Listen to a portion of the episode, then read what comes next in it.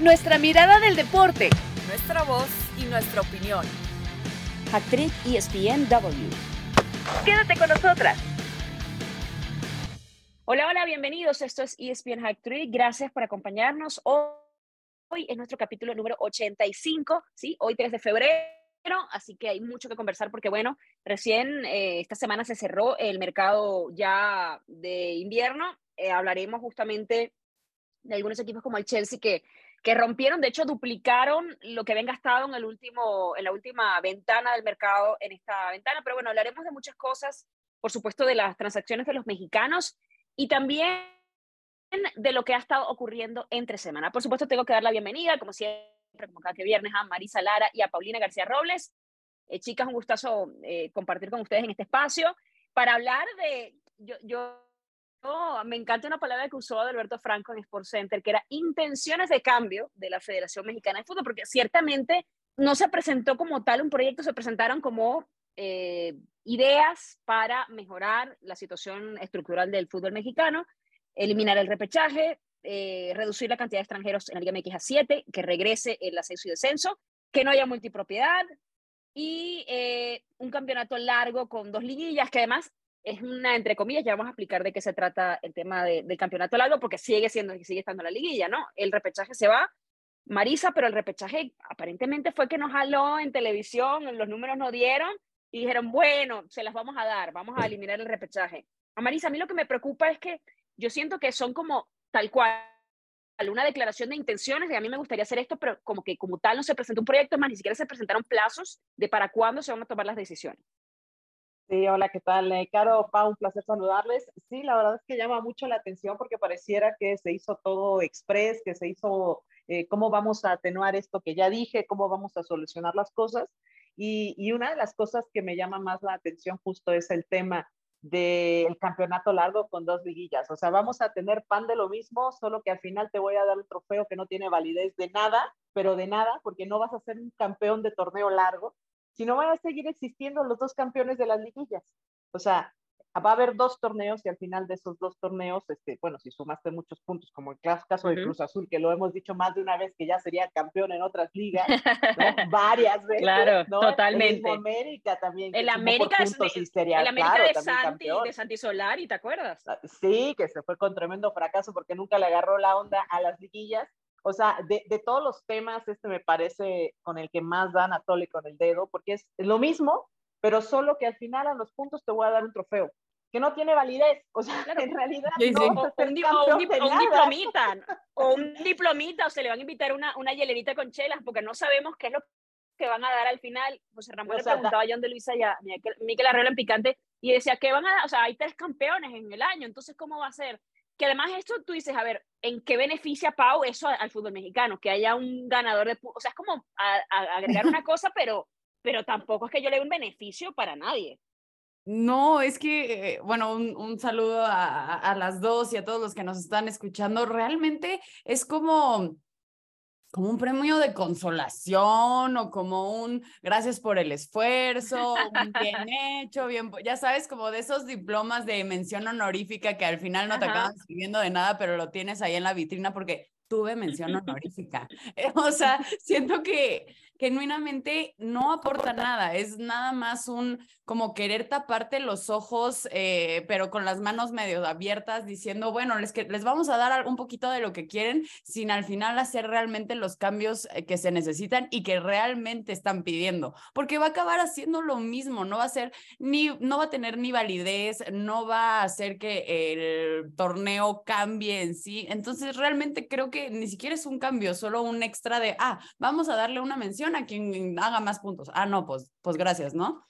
sí, sí, la, totalmente. la, solución que, que, están poniendo por ahí es, bueno, ya estamos buscando un patrocinador para que al final de ese torneo largo de puntos, entonces, bueno, haya dinero de por, de por medio. Pero es claro. bueno, Marisa, pero es que satisfacción económica cuando otra vez la parte deportiva queda de lado. Pues, si me dijeras al final de ese torneo, porque de entrada me dices que no va a valer como campeón, o sea, si sales por puntos no vas a ser campeón de nada, eres el rey de la nada, de, de, los puntos nomás, pero que no te vale para nada.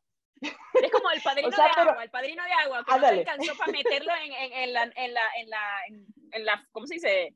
en el Eh, papel de la eh, iglesia, ajá. entonces tú lo pones no de agua porque no, o sea, es que- y tú como que, ay, tú le tienes cariño al niño y te sientes padrino, pero realmente legalmente No, no, no eres padrino del niño, O sea, ¿no? si tú me dijeras al final, ¿sabes que el que sea campeón de puntos va a representar a México en la CONCACAF o va a representar a México en algo?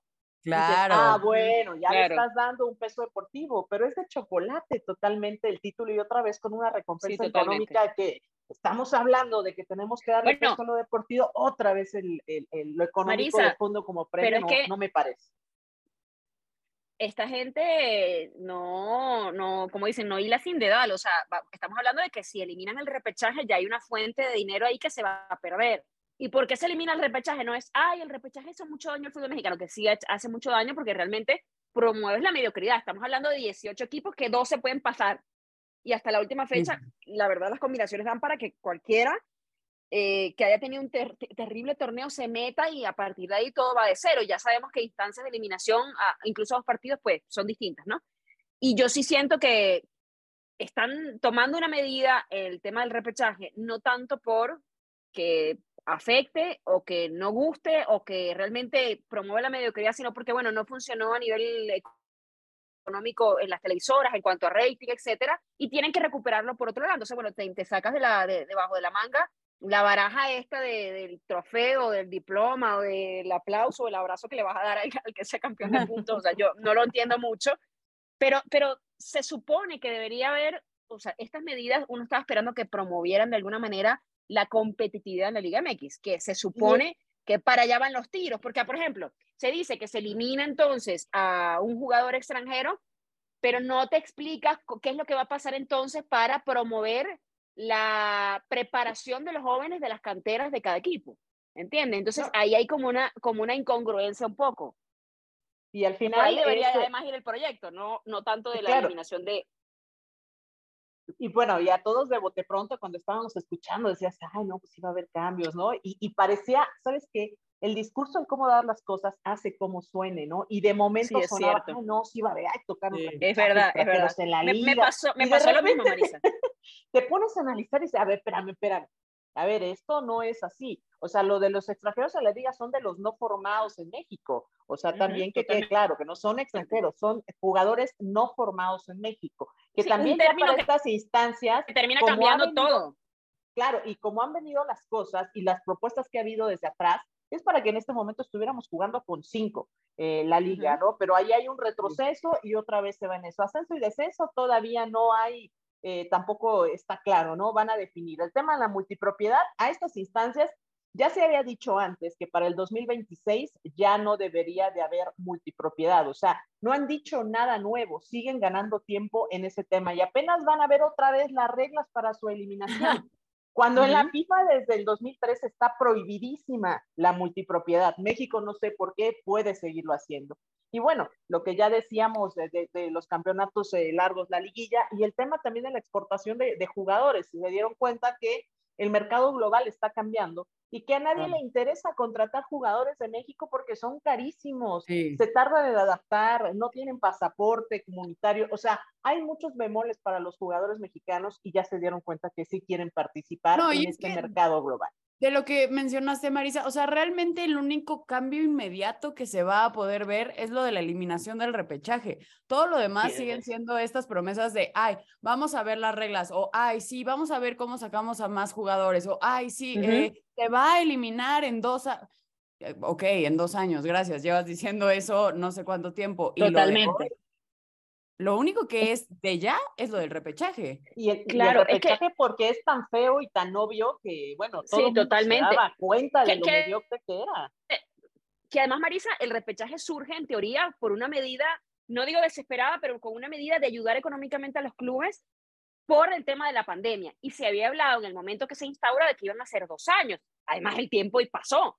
Eh, ya eh, la pandemia, estamos hablando que fue 2020, se supone que iba a durar 2020, 21, ponte 22, se supone que en el 23 ya no debería haber repechaje. O sea, digamos que esto no es algo nuevo que, que, que está saliendo, sino que algo de lo que se había hablado, pero creo que Marisa tiene, Marisa, tienes mucha razón en lo que dices, que hay cosas que, de las que se hablan, no se hace nada en el tiempo y luego se aprovechan estos espacios para incluirlo en un discurso medio populista en el que no presentas proyecto como decir, ok, va a pasar esto en eh, los equipos para formar jugadores mexicanos. Va a pasar esto. No, no, no. Simplemente como que yo aspiro a hacer esto y esto y esto, pero no te voy a decir cómo lo voy a hacer ni cuándo lo voy a hacer. Claro, Entonces es te como quedas como en ese, en ese- como una promesa que, que a lo mejor como que tu, tu papá te dice que te va a comprar algo y tú dices, no sé si para Navidad, para mi cumpleaños, para el día del niño, Ah. y te quedas como en el Sí. limbo esperando a que en algún momento esa promesa, porque te comiste la sopa, vaya a pasar y tú te, y te terminas creyendo hasta que te das cuenta que, que pasa el tiempo y que El hornito No de pasa cocina nada. de mentiras y nunca llegó y aprendiste a cocinar.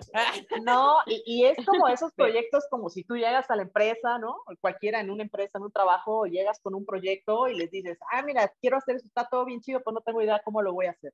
O sea, eh, te, te digo, ay, pues sí, quiero ir a la luna. ¿Y cómo vas a llegar a la luna, no? Este, ah, eh, reglas por confirmar, o sea, o sea, proceso por definir, ¿no? No, O no, sea, totalmente, realidad No totalmente. puedes presentar un proyecto así, no hay una seriedad porque se ve y se nota que está todo súper express tratando y siguen tratando de tapar el sol con un dedo. Después, insisto, de que, de que John de Luisa salió después del Mundial como bombero a tratar de apagar, ah, este, ya va a haber medidas, multipropiedad, descenso, saquemos los temas y entonces desvías la atención Sí, y sí, tienes sí. a toda la gente Eh, esperando 60 días para recibir más de lo mismo y promesas, porque estas son promesas. En realidad no hay nada tangible que digas, esto va a traer cambio al fútbol mexicano. A, a mí, me, a, a mí me, me, me preocupa, evidentemente. También siento que va corriendo el tiempo, más allá de que ya se, se sabe que, que hay entrevistas. Eh, ya decía, eh, confirmaban ellos que sí habían entrevistado, había un acercamiento hacia, hacia el Loco Bielsa. Aparentemente, según nos dijo David, Faitelson no va a pasar, no va a suceder, es como el candidato que está más lejos de, porque de hecho ellos mismos en la conferencia dijeron que iba un técnico de la Liga MX, que estuvieran activos, es decir, yo apunto, porque obviamente el Piojo tiene quizá la ventaja de que no tiene trabajo en este momento, o sea que está libre y puede asumir, pero bueno, Almada también tiene la cláusula en Pachuca de que si desea puede irse a dirigir selección mexicana, que ese es otro tema. Se han hecho las entrevistas, se está haciendo tiempo, vienen los partidos de marzo y para cuándo se va a hacer la toma de decisión del técnico, porque por ejemplo, Miquel Arriola me parece que fue el que dijo el que, el que decía, a ver, pero ya, perdón, era John de Luis el que decía, bueno, la lo de Copa América es una realidad, pero parece que lo de Copa América, según lo que he entendido y que nos han dicho nuestros insiders, eh, David Faitelson, Héctor Huerta, etcétera, no fue algo que hayan hecho ellos, sino que les cayó de rebote, o sea, como que Conmebol vino con la propuesta, o sea, no, no es un mérito quizá de, de la Federación Mexicana, sino algo que se, que se, de lo que se bañan, digámoslo así, o sea, que se hizo arriba y que ellos se van a beneficiar directamente de, ¿no? Entonces yo no sé, pues, primero, para cuándo se va a decir lo del técnico y por qué se está perdiendo tanto tiempo todavía. Y, y bueno, ¿no? Que claro, que terminan aprovechando esto del tema de la Copa América y de la, eh, que tiene que ver más con Conmebol y con CACAF, por, por supuesto, y que tendría que verse a nivel de clubes, ahí donde podría meter más la mano. Eh, yo creo, y aquí no estoy tan de acuerdo, porque me parece que sí hay que tomarse tiempo para elegir al técnico nacional. O sea, creo que aunque vengan las fechas, se tiene que elegir sabiamente. O sea, no por tener a alguien al frente de un partido amistoso en, en marzo, bueno, pues vas a acelerar las cosas. Creo que ahí sí tiene que haber un análisis a conciencia de pensar quién puede Pero tener ¿no crees mejor que ya lo perfil, haya habido, Marisa? ¿Ya cuánto tiempo se tardaron? Sí, Marisa, ya Bueno. deberían saber qué quieren al O menos, sea, porque ese es otro tema, no saben O qué sea, no es que quieren. han pasado O sea, tres está- días.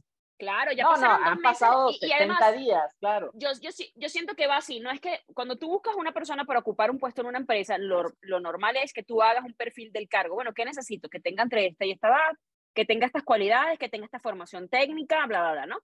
Y yo sí siento que no hay eso, porque ayer le preguntábamos a Mauricio y Mike, que es insider de selección mexicana, y decía, no, realmente no hay eso, sino que se está entrevistando gente a ver de los proyectos Exacto, que traen, cuál me gusta más. Entonces, no es Exacto. como que yo tenga claro lo que quiero, sino "Ah, vamos a ver quién me convence a mí.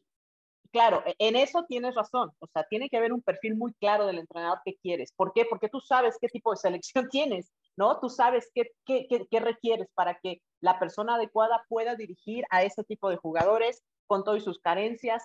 Claro que Mm. tienes que tener ese perfil. Estoy de acuerdo, no lo tiene. Pues Ares de Parga se acaba de sumar también al proyecto y no es que tuviera un proyecto atrás de, ah, este debe ser el perfil del, del, del- del entrenador nacional. Están resolviendo otra vez eh, sobre la marcha y por eso creo que es aún más importante poder hacer, si no están haciendo las cosas el ABC como tiene que ser y están empezando por el CD y luego van a ir por el AB, pues bueno, creo que tienen que tratar de analizar lo mejor que tengan, ¿no? Y ahora, bueno, pues hasta Nacho Ambrí se ha sumado nuevamente, ¿no? Porque ahora ya también se entrevistó, entonces están viendo todos los perfiles eh, que hay dentro de la zona, pero ojalá que este comité que, que, que quedó, como todos lo sabemos, con Azcarra, Vergara, Han, Tinajero, Ragorri, bueno, pues puedan tener eh, pues una decisión, que otra vez la decisión a ver, Marisa, de eso queda en unos cuantos otra vez, ¿no? O sea, perdón, de Pau, que algo tiene que decir también que Jesús Martínez haya dicho, no, gracias, no quiero entrar al club de Toby, porque ya sé cómo funciona, ya sé cómo van a tomar las decisiones y no quiero entrar. O sea, algo nos tiene que decir también la negativa de, Jesús Martínez, que es uno de los tipos que más inteligentemente ha propuesto cosas revolucionarias para cambiar la y, y, que, y que, tiene muy bien a Pachuca. A ver, me toca, me toca, me toca, me toca, porque, adelante, a ver, Si hay, porque se están yendo ya temas que ni siquiera hemos tocado de los primeros. Respecto a lo del técnico, a ver, sí entiendo este punto de, ok, no hay que adelantarse, no sé qué todo, quieren eh, un perfil en específico, pero tú realmente, Marisa, ¿no crees que ya sepan cuál es el perfil que ayudaría a una selección mexicana y más bien no están viendo cuál es el técnico que también se va a adaptar a lo que ellos quieren que es hacer negocio, porque hay que decir las cosas como son. Un técnico que también no les ponga, puede ser tan mano dura y quiera realmente poner lo que él quiera hacer, a, a diferencia de lo que le convenga a los que están arriba en selección. Porque se habló de que Bielsa había dicho, a ver, yo llego, sí hacemos esto, esto y esto y ya no les gustó. Entonces, yo no sé. A Bielsa no lo mandoneas. A Bielsa no lo mandoneas. Y es que, Pau, tratando de, sumar a lo que dices, no recuerdo las palabras textuales de, de, John de Luisa, pero hablaba de esto muy sutil en el discurso que, que, hablaba, que querían elementos que sumaran a la selección nacional, que, que, fueran, eh, hablaba de una armonía interna, vamos, para resumir, que no causaran conflicto. Y claro que, por supuesto, esto se refleja también en el entrenador nacional, claro que necesitan alguien con quien poder trabajar. hay, hay, alguien, más, alguien más sumiso y alguien que, que entienda más el mercado de, porque eh, no, no recuerdo qué compañero decía en estos días, en alguna edición de, no sé si fue Fútbol Picante, decía, claro, pero es que cuando traes a un técnico extranjero, ¿tú crees que el loco Bielsa se va a calar ciertas cosas y no va a decir nada? Un tipo que es, que es explosivo, que, tiene una personalidad muy particular. Y tú dices... el loco no se lo ganó ya gratis. Claro, y un mexicano quizá por el tema de que no me veten, que no me echen, que no, no, tú sabes, ¿no? Porque te ponen el tema de problemático y los dueños de equipo se ponen de acuerdo y hay un tema ahí medio escabroso alrededor de, de, las de ciertas escogencias de técnicos y de jugadores y, todo eso, eso, no es nuevo. Y Martino lo aceptó en una entrevista que dio ya después de salir de la selección nacional para una radio eh, eh, allá en su país, bueno, pues mencionaba eso, ¿no? O sea, es negocio, negocio por donde veas el fútbol mexicano. Que él no estaba de acuerdo con eso y lo dijo abiertamente. Todos lo sabemos, pero que te lo diga el exentrenador nacional, bueno, no termina más que de dar una razón de algo que se sabe a voces. Totalmente. Mira, chicas, a ver, eh, Pau, ya para cerrar el, la, la, No, ya nada más para cerrar, lo de que comentabas, Marisa, también, lo de que los, o sea, toda la estructura de cómo quedó la, la selección mexicana, al final son los dueños de los clubes, ellos siguen viendo también esto como parte del negocio y si no les conviene a ellos, no van a, a, a promover lo otro. Es decir, sigue siendo atole con el dedo, sigue siendo lo mismo de lo mismo. Y por eso no es un cambio que realmente se vaya a beneficiar para el fútbol mexicano en ni estas generaciones, ni yo creo que en las que siguen, porque realmente el cambio no fue lo suficientemente grande a decir, ah, que venga alguien que no tenga que nada que ver con el fútbol mexicano de dueños, de equipos, de todo, para que realmente haga por la, por la selección. Yo creo que... y eso va a pasar, Pau, cuando realmente profesionalicen esto porque, eh, o sea, personas que no son, ¿no? No están en una realmente, en una eh, estructura deportiva como debiese de ser, cuando se maneja realmente como una empresa, como tiene que ser, y no como justo todo local de, ah, bueno, es que este es nuestro negocio y todo. Sí, todo ahí como, como, como, en, como en corto y entre nosotros para que nos beneficie a nosotros. No, y, sí, yo, yo siento que, que, no va a pasar tampoco. Pero bueno, vamos a, de hecho, eh, ya para finalizar una cosita y, y, y, cortamos esta primera parte. Por cierto, tanto que se habló de incluir gente de, fútbol, tanto que se ha hablado de incluir gente que asesore, que, que, tenga temas, porque muchos hablaban de, no sé, de nombres incluso como, como el Tuca Ferretti, que pudiera asesorar, se, se mencionó a la Volpe en algún momento. Eh, se mencionó además que, que, Jimmy Lozano pudiera estar parte del cuerpo técnico que fuera auxiliar. Él dijo que no, que no volvía ni de auxiliar ni a la selección sub-23, rechazó la oferta. está ahorita rodando el nombre de Rafa Márquez, vamos a ver, porque yo me parece que sí sería como un acierto ir preparando a Rafa, ¿por qué no? Para que sea auxiliar del próximo cuerpo técnico y que eventualmente sea el, técnico de selección mexicana más adelante, no ahora, evidentemente. Pero bueno, eh, son cosas que, que, todavía están en el aire, como esta propuesta que ha hecho la Federación Mexicana de Fútbol. Hacemos una pausa en esta edición de Hashtag. Siempre nos extendemos, pero bueno, prometemos ser más breves en la, en la siguiente parte. O no, no lo sabemos, ya regresamos. Actriz ESPNW. Bueno, tenemos que hablar en esta segunda parte del mercado de invierno y de esos 600 millones de dólares que se ha gastado el conjunto del Chelsea, entre ellos por pagar al mediocampista más caro de la historia, al argentino más caro de la historia. Hablamos, por supuesto, de Enzo Fernández, de unos 132 millones. Eh, bueno, desde que evidentemente termina Abramovich vendiendo el equipo, ahora recuerden que ha cambiado de manos, que es propiedad de un conglomerado entre los que destaca Todd Welly, que es el mandamás en este momento. Eh, se vendió en marzo, si mal no recuerdo, por 5 mil millones de dólares. Y este equipo en el verano pasado, de hecho, había gastado la mitad del dinero que se ha gastado hoy en día. Eh, vamos a hablar justamente de eso. Marisa, ¿cuánto, se, ¿cuánto perjudica o beneficia esto a largo plazo? Porque eso sí, han, han contratado entre sesiones, etcétera, a unos 15 jugadores. 11 jugadores tienen 22 años o menos, de alguna manera pensando en algo un poco más a largo plazo, aunque tienes contratos, por ejemplo, como el de Mudri, que pagaste 110 millones, más allá de que, de que va a ser amortizado más o menos como 13 millones por año, eh, estamos hablando de que son contratos de 8, 8 años y medio, en el caso del que acabo de mencionar específicamente, que tú dices, bueno, estás lanzando una moneda al aire, te puede salir muy bien o te puede salir muy mal la cosa. Sí, finalmente son apuestas, ¿no? Son apuestas que estás haciendo como club, apuestas que estás haciendo para tener, pues, eh, después posibilidad de, venderlas y poder estar con ellos, ¿no? Creo que sí llama mucho la atención cómo sigue habiendo este desembolso de dinero en, general, ¿no? Y cómo otra vez la Premier League, eh, pues, levanta la mano, ¿no? Rebasando, ya hablabas parte de las cifras, 700 millones de euros en este mercado de transferencias que, bueno, pues eh, que la mitad sea de un solo conjunto del Chelsea suena una locura, o sea, realmente suena una locura, lo hemos dicho, de repente se vuelven locos los clubes y deciden armarse hasta con los dientes, ¿no? Eh, también el costo para Enzo Fernández, que es, eh, ya que hablabas de, de, estas edades bajas, 22 años, eso es un, extraordinario jugador, creo que todos lo pudimos ver en su desarrollo en el Mundial, todos pudimos ver lo que le aportó a ese campeonato eh, en Argentina en un, en un, chico que quizás no tenía que tener esa, ese peso, pero él lo tomó y sacó la casta adelante. Eh, es un precio exorbitante, no digo que no lo valga, simplemente digo que ya son precios que son impagables para cualquiera, ¿no? Excepto que, bueno, el Chelsea desembolsa esto tratando de hacer una apuesta hacia las grandes competencias, por supuesto, a ganar todo, porque de otra manera no se, no se, no se explica cómo puedan desembolsar estas cantidades y que sea el club que gasta la mitad eh, en la Premier League. Entonces creo que hace una apuesta a largo plazo, eh, pensando obviamente en los campeonatos europeos, pensando en la Champions League, pensando en todo, en ir por todo. Y ojalá que le salga porque hemos visto como al PSG, que es un modelo eh, parecido, ¿no? Apuesta todo en la casa para ganar todo y al final el proyecto deportivo no termina de solidificar. Vamos a ver si el Chelsea, que está justo en esta renovación buscando los mayores beneficios, puede lograrlo, ¿no? Porque de entrada suena una locura lo que hicieron en este, en este mercado de transferencia. Ah, hoy decía Pep Guardiola, bueno, él, dice que no, que no quería opinar de otros clubes, pero, o sea, el famoso de, te voy a decir mucho respeto, ¿no? Él decía, porque él, él, dijo, bueno, hay regulaciones y normas, bla, bla, bla, pero dijo, ah, pero a nosotros hace unos años, ocho equipos nos hicieron una carta para que no pudiéramos competir y éramos el quinto equipo con gastos netos en la Premier. Entonces yo no sé, eh, Pau, en, en, qué momento pero se va... también lo castigaron. Tampoco claro, pero dice, Pep, lanzó porque estamos hablando de que el Chelsea el año pasado fichó por 302 millones de, de dólares, perdón, y este año dobló la cifra. O sea, tú dices, hay que ver, como dice Marisa, hay que verle la cara a doblar la cifra claro, ahora hay nuevos dueños, etcétera, yo entiendo todo eso, pero sí es una cifra importante.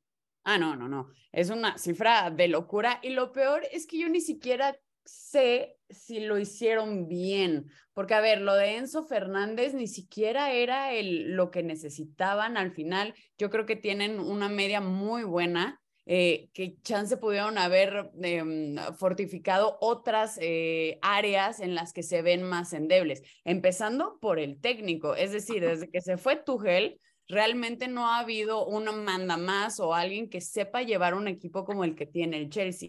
Sí, llegaron estos nuevos dueños de Estados Unidos que dijeron, ah, pues bueno, vamos a hacer cambios. Realmente los cambios que están haciendo, yo no sé si sean los correctos, como el haber despedido a Tuchel inmediatamente, este tipo de de inversiones que ojalá les funcione, pero yo no sé realmente si sean las que necesitaban. Ahorita estaba leyendo que creo que habían dado de baja a Aubameyang para el para la Champions, que porque las nuevas contrataciones que tenían iban a jugar esta segunda parte. Claro, que, es que además puedes inscribir a tres para la Champions y tienes a, eh, a Joao Félix que viene de, cedido, a Badiashil, Madueque, Fofana, a Fernández, a Mudrik, o sea, realmente a cuáles vas a dejar por fuera la Champions. Exacto, y parece que al final, pues el, el, el sacrificado fue Aubameyang. Entonces, te digo, no sé si sea, sí, a ver, el, el dinero invertido es exorbitante. Creo que desde hace unos años para acá hemos hablado de cantidades absurdas, pero ni siquiera sé si lo hayan hecho bien. O sea, ni siquiera sé si realmente invirtieron donde lo necesitaban. Claro, de hecho hay, hay datos, hay datos generales, no de la Premier. Eh, hay este, esta ventana, los clubes se gastaron 6.500 millones de dólares, 35% más que el 2021. Para, para darles un, como una perspectiva un poquito antes de la pandemia, en 2019 el gasto había sido 7.350, o sea que está tratando o se está poco a poco normalizando la situación en cuanto a fichajes. No lo hemos visto, Marisa, con, con Real Madrid-Barça, veíamos a un Xavi que decir, bueno, si no se trae nadie, no se trae nadie, no necesitamos nada, tampoco que se fiche por fichar, cosa que ha hecho históricamente el Barça en algunas ocasiones, de fichar por fichar, y luego te, te terminas metiendo problemas. Además, un Barça que, que, todavía con el tema económico no está saneado. Sí, ese es el tema, ¿no? Bueno, Real Madrid eh, ha demostrado que puede fichar inteligentemente, ¿no? Que no se vuelve loco, que busca así posiciones muy específicas, creo que ha sido muy inteligente en ese sentido. En el caso del Barça, pues es que no hay lana, caro, no hay de dónde, ¿no? Y todavía sigues contando palitos y bolitas para, para, este, para ponerte al corriente en el tema económico, ¿no? Es una realidad y tampoco pues daba ya para fichar más, ¿no? Creo que los eh, dos grandes clubes de España deciden reservarse, mostrando que también, bueno, pues si con lo que te reservaste y con lo que tienes ganaste la Champions ¿no? para, para el Real Madrid, pues, totalmente. creo que, que, que te, te, das cuenta que puedes surtirte incluso de tu cantera, que puedes surtirte de lo que tienes ahí sin volverte bueno, locos, un plan Marisa, por Paredes y lo del Barça es que no hay, o sea, no hay, pues tienes que hacer eh, Marisa, con lo que tienes. Es que eh, el Barça está con el abaco juntando las bolitas para ver y el Madrid está, por ejemplo, lo que pasó con Karim Benzema es que llegó Ancelotti. O sea, realmente a Ancelotti le ha sacado el jugo, le ha sacado punta a jugadores que uno decía ya van de salida. No, este equipo como que resurgió con, con lo que tenía dentro, ¿no? Eh, evidentemente,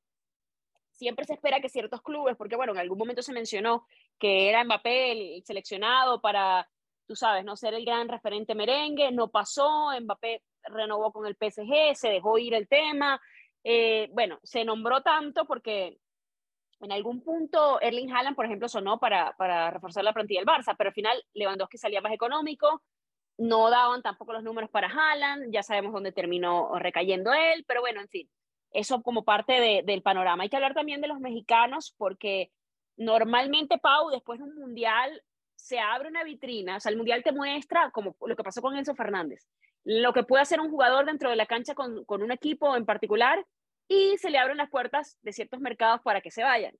¿Qué te parece? ¿Cuál es tu, tu perspectiva de, de, si se desaprovechó quizá el Mundial, que evidentemente no fue bueno, pero bueno, o a jugadores como, como Luis Chávez, como Vega, como Antuna, sonaron para irse y al final eh, pasó poco.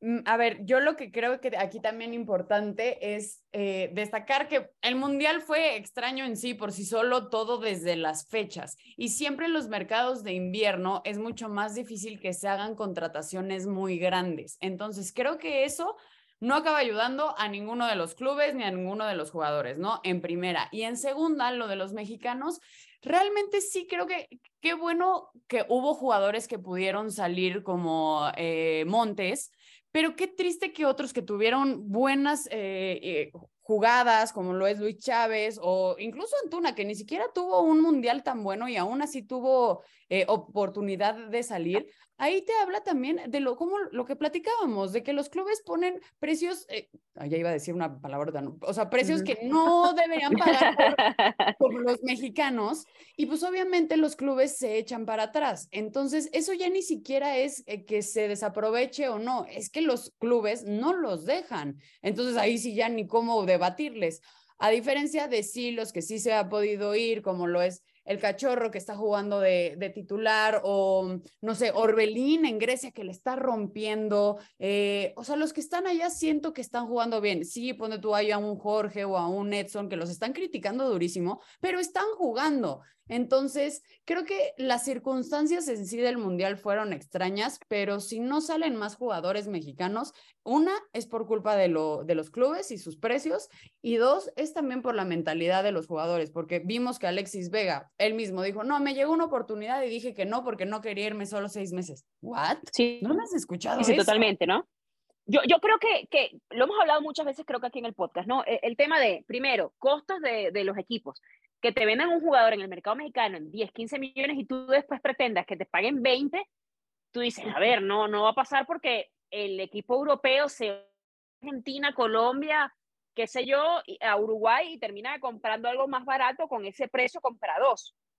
Entonces ahí hay un tema de, de, realidad del mercado que, que, como que no corresponde una cosa con la otra. Está el tema también de aspiraciones, Marisa, porque lo, los jugadores aquí ganan muy bien, les va muy bien, vi, viven bien, y tú dices, para irme a ganar, a ver si allá figuro, con lo difícil además que evidentemente es un mercado más competitivo, donde tienes que elevar tu nivel, donde tienes que aprender cosas que usualmente aquí de repente, no, eh, por ejemplo, yo me acuerdo del tema de Diego Reyes, que cuando llegó a Europa era como que, a ver, amigo, el tema físico hay que mejorarlo, la musculatura, o sea, te tienes que nutrir en otras áreas en donde de repente estabas en la liga y no pasaba nada si no tenías ciertas condiciones. Ah, mira, ahí te va. Y acabo de hablar con eh, dos personas que están ahorita en el fútbol europeo, como es Efraín eh, Juárez, que está eh, en Bélgica, igual también Carlos Sabiña, que estuvo como inteligencia deportiva en las Águilas del América, está ahora también en, el, en Bélgica, en Círculo, ay, Circo de, de Brujas, perdón. Y bueno, al final eh, eh, lo, lo, que comentan es, es como muy, muy sencillo que además todos lo vemos, ¿no? El mercado mexicano, el mercado interno mexicano es muy competitivo, está al nivel de muchos equipos europeos, es la realidad. Las cantidades que se pagan internamente, 7 millones, 8 millones, 9 millones, uh -huh. las puede, incluso no las paga a veces un club en Europa, ¿no? Entonces el mercado interno mexicano es muy fuerte muy fuerte. La cotización es muy fuerte, por eso es que es opción para otros mercados como el argentino, el brasileño, etc. Número dos, el fútbol mexicano no es una liga emergente que volteen a ver de Europa, porque no lo es. O sea, voltean a ver. Bueno, eh, que, que, que, además, Brasil, Marisa, ni siquiera, Uruguay, Marisa, ni siquiera se ve, porque hay un tema de, de, de transmisión que la, la, Liga Mexicana no se ve en Europa, o sea, me claro. refiero a, a, por televisión. Entonces, ya ahí no. te, te, te reduce un poco la exposición de la marca y de lo que podrías mostrar el, el, gran problema es que el futbolista y el directivo mexicano cree que sí se ve en el mundo. Es más conocida la MLS en el mundo que la Liga Mexicana. Y la MLS para este año ya superó, incluso si tomamos en cuenta los últimos 10 años, a la Liga MX en transferencias a Europa. ¿Por qué? Porque ha entendido y ha sabido adaptarse al mercado global, cosa que la Liga Mexicana no ha sabido hacer, se ha quedado obsoleta, sí. se ha quedado... Los, los manda más jóvenes, los jugadores los mandan más jóvenes claro. además pero ¿Cómo para que se, que se adapten? Y sabe que es un negocio, así es el mercado global. México, la Liga Mexicana, quiere pretender y vender sus jugadores como si fueran ya el producto final. O sea, no ha entendido que se tienen que vender jugadores a, a, a, a fútboles que son plataforma, como Holanda, como Bélgica, como, eh, no sé, otra, por ahí, Suecia, no sé, que son plataformas para ir a los grandes clubes en Europa. La Quieren portuguesa también, por ejemplo. Claro, la portuguesa, claro, por supuesto, ¿no? Quieren llegar como si fuera el producto final cuando tienen que hacer toda esta adaptación física, la adaptación al ritmo, al lenguaje, bla, bla, bla, a todo, al clima. O sea, el futbolista mexicano se tiene que adaptar y le cuesta mucho. Entonces, eh, no están dadas las condiciones para que pueda exportar jugadores, ¿no? Muy joyas muy precisas, ahora con lo que mencionaban de César Montes, pues bueno, son porque realmente tienen aptitudes muy especiales y porque se encuentra algún deal que sí pueden pagar o porque el club, como muchas veces lo ha hecho Pachuca, como lo ha hecho el América, que han entendido también de repente cómo funciona esto, bueno, o mismo Cruz Azul, te cedo me quedo con el 40 de la carta para una futura venta. Ok, claro, pero va a prestar y encuentran deals que son adecuados para poder hacer las ventas. Pero aquel que quiere seguir vendiendo al futbolista mexicano en 8 o 10 millones, este, pues no va a pasar. O sea, no va a pasar. Por cierto, que prefiere quedarse. Me mencionaste millones. Eh, Pau, ¿qué te parece el regreso de Diego Laines? Porque, bueno, había pedido 2 millones de sueldo, 2 millones de dólares de sueldo a las Águilas del América. Y las Águilas del América, a ver, no vas a ser mi jugador mejor pagado cuando vienes sin minutos. O sea, vienes de regreso porque no te fue bien en Europa. Es una y yo te conozco, yo te conozco, de aquí saliste, yo, yo, yo, sé, yo sé de dónde vienes. Yo sé Exacto. Por, dónde vienes. Y, ¿Qué te parece el, regreso, por ejemplo, de Laines? Que al final eso, o sea, me parece que se fue de buena manera. Muchos dicen que quizá le faltó madurez para, para tener, porque en el Betis cuando llegó, ustedes se recordarán que era como la perla de la cantera, bueno, no empezó de titular porque no, hay que adaptarlo y hay que darle tal, pero él va a ser el futuro de la institución y al final pues no pasó nada. Eh, lo, platicábamos aquí la semana pasada, Marisa y yo realmente creo que pues sí es un fracaso porque no es de madurez eh, o de que estaba muy chico o de que bla, bla, bla o sea, no es de madurez por edad, pues sí es de madurez por mentalidad, porque no puede ser posible que si no es el Piojo Herrera, todos sus demás técnicos los acaban sentando, no acaba explotando como debería, no. Y la verdad es que sí es algo muy triste porque nosotros, como bien lo decían, lo conocemos y sabemos lo que puede hacer, pero nadie ha podido explotar este Diego Lainez que pensábamos que iba a ser. No sé si es justamente porque tanto se le alabó y tanto fue el crecimiento de palabras de palabras que perdió el piso, o, no sé, o sea, realmente sí se lo creyó y qué bueno que lo hiciera, pero no lo supo canalizar a la forma a la que debería. Entonces, llega un equipo en el que tiene muchísima competencia y que va a tener que realmente demostrar el por qué van a pagar ese dinero por él y realmente ver si sí sigue siendo ese Diego Lainez, esa joyita que todos esperábamos que llegara a ser, que en su momento lo fue en el América y le fue bien, sí, unos años lo logró, pero en Europa realmente no demostró nada. Sí, totalmente. Bueno, vamos a ver, ojalá que, que pues que le vaya bien con, los Tigres, que sea quizá la manera de volver a, las raíces, me, refiero a la Liga MX, y, y, retomar el nivel y probar que, que, bueno, que puede tomar un segundo aire y por qué no romperla acá en la Liga MX. Chicas, se acabó esto. Nos vemos el próximo viernes. Gracias, Marisa Lara, Paulina García Robles. Yo soy Cara Padrón y Rodri, que está por ahí atrás, es nuestro productor. Gracias. Hasta la semana que viene. Esto fue ESPN Hat Trick. Un feliz fin de semana nuestra mirada del deporte, nuestra voz y nuestra opinión. Esto fue Hat Trick ESPN W.